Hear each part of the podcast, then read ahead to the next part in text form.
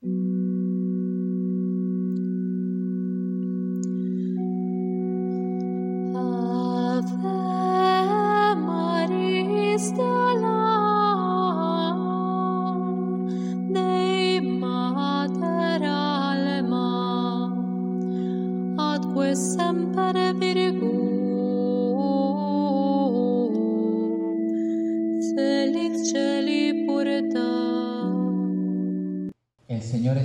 ustedes.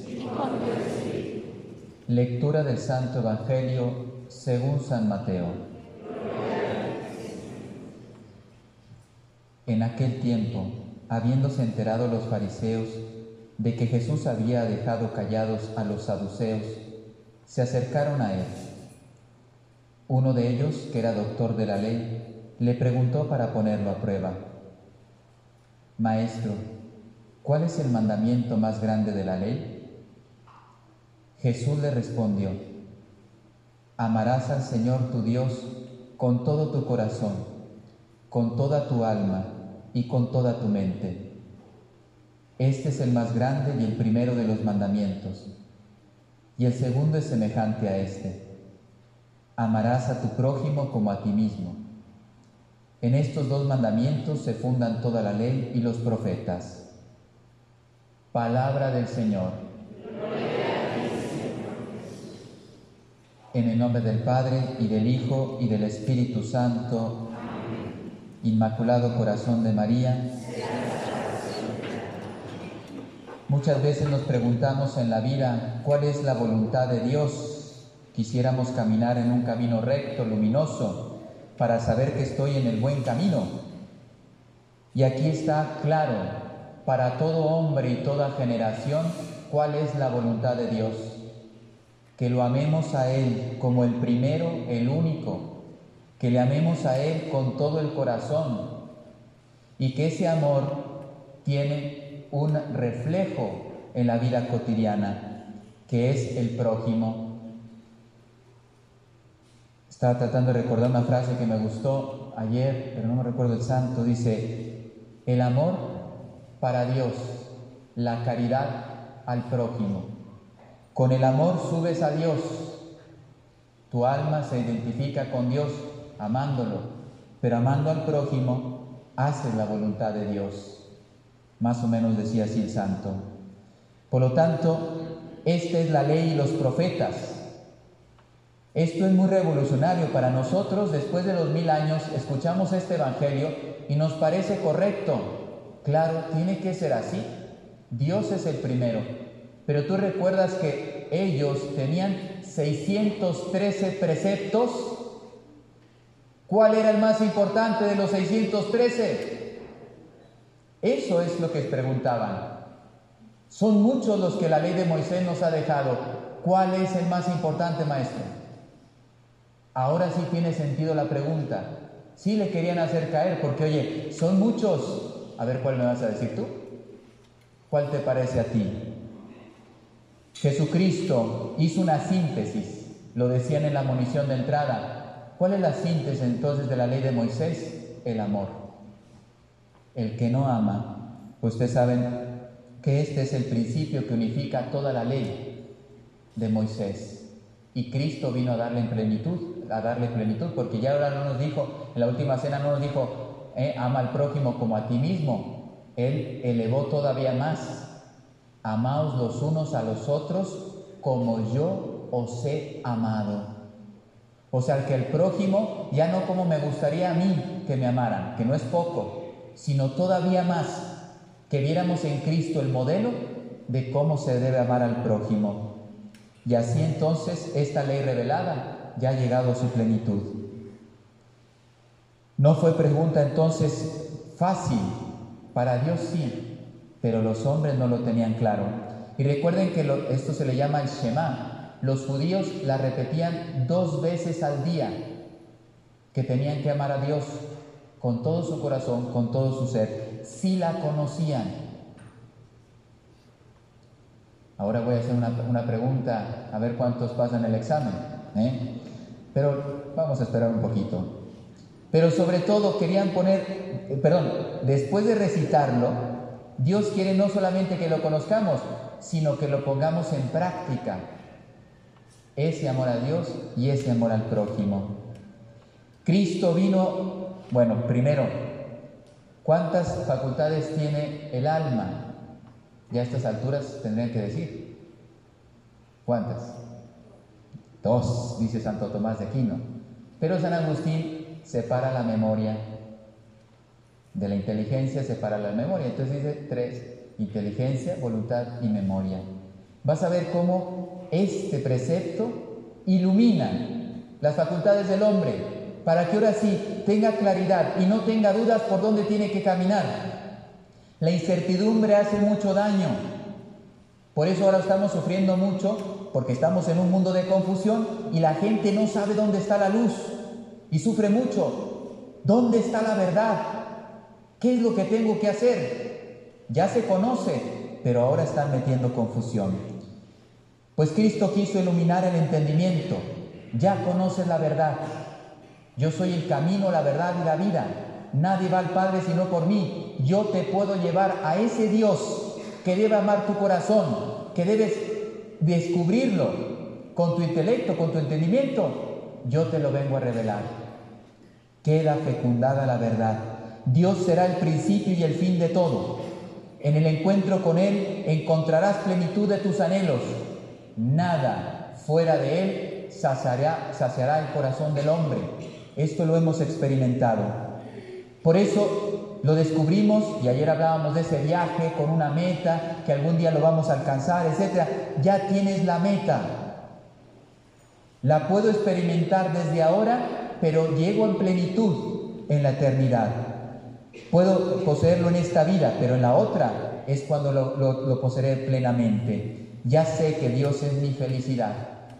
El entendimiento queda totalmente iluminado. Pero después viene la voluntad. La voluntad viene, busca el bien. Filosóficamente se ha demostrado, el entendimiento busca la verdad y la voluntad el bien. ¿Qué es el bien? Recuerden, Santo Tomás de Aquino, esta es una anécdota muy hermosa, seguramente la conocen, pero viene el caso, porque precisamente su hermana le preguntó a su hermano Santo Tomás de Aquino, ¿Qué debo hacer para ser santa? ¿Qué debo hacer para alcanzar? ¿Qué debe poner en práctica mi voluntad para alcanzar ese bien que tanto anhelo? A Dios. Y le dice Santo Tomás de Aquino, querer. Que tú te decidas amar, o sea, que te pongas en camino y entonces Dios hará el resto. ¿Qué dijo otra santa, Santa Teresita, niño Jesús? También puso en práctica su voluntad para buscar el bien, la, la verdad y el bien. Dios mío, lo escojo todo, fíjate la voluntad. Lo escojo todo, te escojo a ti. Te he descubierto a ti como mi último fin, lo escojo todo. Tanto que dice, no quiero ser santa medias, no me da miedo padecer por vos. Sé que el, poseerte me puede costar en el camino obstáculos, persecuciones, pero yo lo abrazo todo. Mi voluntad dice sí. Y este a lo mejor no es tan conocido, el Beato José Alamano, es fundador de, la, de los misioneros de la Consolata, que ellos, fíjense, fueron, muchos se fueron de predicadores a África, así como los combonianos, etc. O sea, que fueron bien valientes a llevar la palabra de Dios al continente africano. Y fíjate lo que le decía a sus pupilos. Al Señor no le gusta esta poquedad de fe. Conoce la verdad, pero después de las obras no te atreves a lanzarte, decía este fundador. No le gusta eso a Dios, porque la fe se plasma en las obras, la fe lleva al amor, y entonces les dice, nos quiere confiados y decididos en decir, lo quiero. Mi voluntad se decide buscar el bien. La memoria. Escucha Israel. Ese era el Shema. Israel no quería perder, el pueblo elegido no quería olvidarse de Dios. Y por eso tenía esa práctica de dos veces al día recordar qué era lo fundamental. Y sobre esto me voy a detener un poquito. Hay que tener presente a Dios en el corazón, en el quehacer cotidiano. ¿Cuántas veces nosotros nos metemos en lo cotidiano y se nos olvida estar en presencia de Dios? Estamos llamados a impregnar mi ser, mi vida cotidiana, por la gracia, y así mi conducta, mi forma de vivir, vivirá en presencia de Dios. Aquí viene la pregunta, no levante la mano. ¿Quién vive la oración del corazón?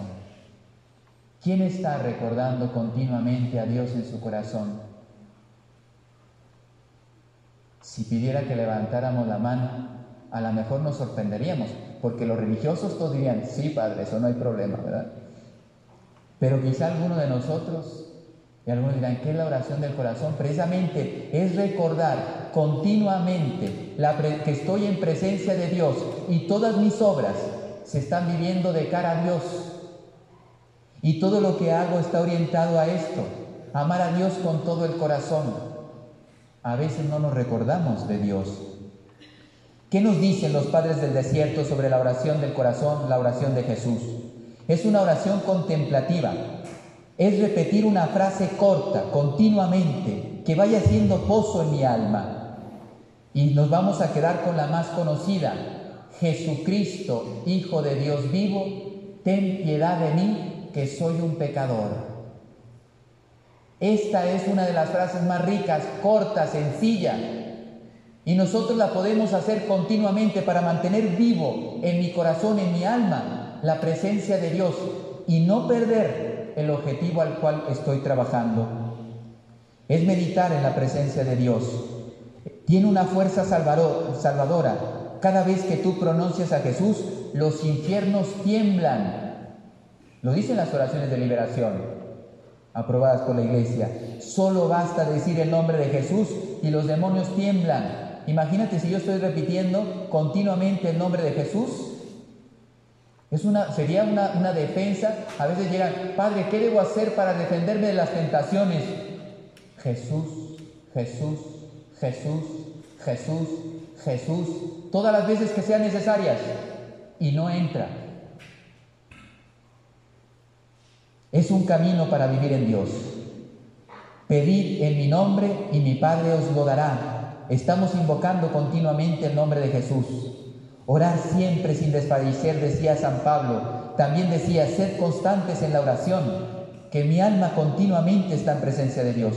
Porque el pueblo elegido ya desde entonces ya se trataba de estar continuamente pensando en Dios como su principio y su fin. ¿Por qué no lo vamos a hacer nosotros? hacer todo en presencia de Dios, bajo su mirada, con una actitud de gratitud. Me llevará entonces a mirar el prójimo. El cardenal Robert Sarayo está hablando un poquito sobre su libro del silencio a unas personas y él dice una cosa bien bonita, dice, el silencio te lleva a amar al prójimo. Claro, si yo hago silencio en mi vida y me pongo a orar, entonces descubriré el amor a Dios y el amor al prójimo. Me llevará también a rendirle, culto a Dios. Haré grandes reverencias, creceré en el amor. El Señor te está esperando en tu corazón. No lo busques fuera, ya lo dijo San Agustín. San Agustín se equivocó. Señor, antes de su conversión, Señor, yo te buscaba fuera, en las criaturas, y tú estabas dentro. Pues la oración del corazón, la oración de Jesús, me va haciendo entrar cada vez más a mi, a mi interior y entonces descubriré la riqueza de estar en presencia de Dios. Es un camino interior. Ayer hablábamos de ese viaje, pues es un viaje no hacia afuera, es un viaje hacia adentro. El alma emprende un viaje, por eso dice San Juan de la Cruz, sal, nada, desprecia, echa fuera de tu interior, vacíate de lo que te molesta, de los obstáculos, para que te llenes de Dios. Solo tú tienes palabras de vida, es una búsqueda vital. Ahí nos estamos jugando la trascendencia. Hacia dónde voy a ir en la eternidad se juega en el interior del alma de la persona. Por eso hay que invocar continuamente, ininterrumpidamente el nombre de Jesús, con los labios, con el corazón, con tu inteligencia. Recibirás mucho consuelo. Todos estos son verdades del Padre del Desierto. Me estuve leyendo unos artículos del padre, Padres del Desierto. Es una síntesis, es una riqueza. Cada vez que yo hago una ejaculatoria, todo esto Dios me regala el corazón. Se recibe gran consuelo. Los benedictos, los benedictinos, perdón, tenían continua esta frase, Señor, ven en mi auxilio. Y luego que se responde, Señor, date prisa en socorrerme. Los benedictinos antiguamente continuamente estaban haciendo esta jaculatoria. Señor, ven en mi auxilio, date prisa en socorrerme. Otra congregación continuamente hacía Kyrie eleison. Señor, ten piedad. Señor, ten piedad. Dios te mostrará ternura, misericordia, compasión, benevolencia y por lo tanto, recibiendo ese amor, ahora sí entiendes por qué es algo normal y natural, amando a Dios, que nos pongamos a amar al prójimo recibiendo tanto amor, ¿cómo no voy a salir a amar al prójimo? Permite en tu alma que Dios ponga una morada. Gusta de la presencia de Dios. Se une a tu intelecto, a tu voluntad, a tu corazón. Y repite muchas veces, Jesucristo, Hijo de Dios vivo, ten piedad de mí que soy un pecador. Vamos a dividirla, vamos a desentrañarla para que veas, primero es bíblica y es riquísima, es todo un tratado. Y con eso terminamos. Jesucristo, Hijo de Dios vivo. Estamos hablando con el Mesías, el Salvador, el prometido, el Redentor, el Verbo encarnado, la sabiduría eterna. Estamos en contacto con Dios, lo más importante. Ten piedad de mí, ten compasión. ¿No te recuerda los ciegos que le decían, los ciegos que le decían al Señor, Señor, ten compasión de nosotros? ¿No te acuerdas del publicano al final del templo que estaba ahí de rodillas, el fariseo ahí presumiendo lo que hacía y en cambio ahí el publicano todo apenado de sus pecados y decía, Señor, ten piedad de mí que soy un pecador? ¿Y qué dijo Cristo? El justificado fue este. No el que me vino a decir lo que hacía, sino el que me vino a presentar un corazón contrito y humillado. A él no lo he dejado si te das cuenta, empezamos a purificarnos el corazón y estamos pidiendo que nos una con Dios. Recuerde que en la vida espiritual hay tres etapas, la purgativa, la unitiva y la iluminativa. Pues esta frase, esta jaculatoria, tiene las tres etapas de la vida espiritual. Purifica mi alma, le pido que me una a Él que me ilumine, que lo descubra como mi Salvador, perdón, y que me una totalmente a Él. De Él recibiré misericordia, seré reconciliado, recibiré gracia, fortaleza, recibiré la vida nueva. Madre se puede callar.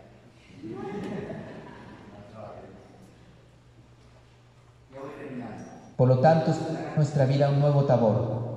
Empezarás a comprender y llegarás al ser, serás iluminado ten piedad de mí que soy un pecador. Él, cuando uno va repitiendo esa, recuerden que cuando uno empieza repitiendo jaculatorias, comienza uno con la mente, después con el corazón, y después decía un, padre del desierto, llegará un momento en que ya no necesitas pronunciar ni una sola palabra.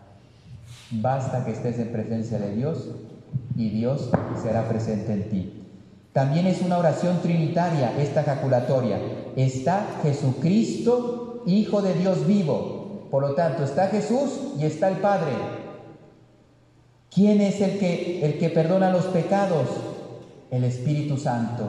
¿Pero de quién es Hijo Jesucristo? De la Virgen María. También es una oración mariana. Por eso, hay que aplicarla en todo momento. Te dará paz, te quitará todo lo superfluo. No buscarás más emociones, hay que acompañarla, yo no voy a explicar ahora porque los padres del desierto nos enseñan a hacerla con la respiración. Te quitará las prisas, Dios te dará las gracias. Y les voy a leer rapidísimo los efectos. ¿Qué efectos da cuando una persona vive la oración del corazón?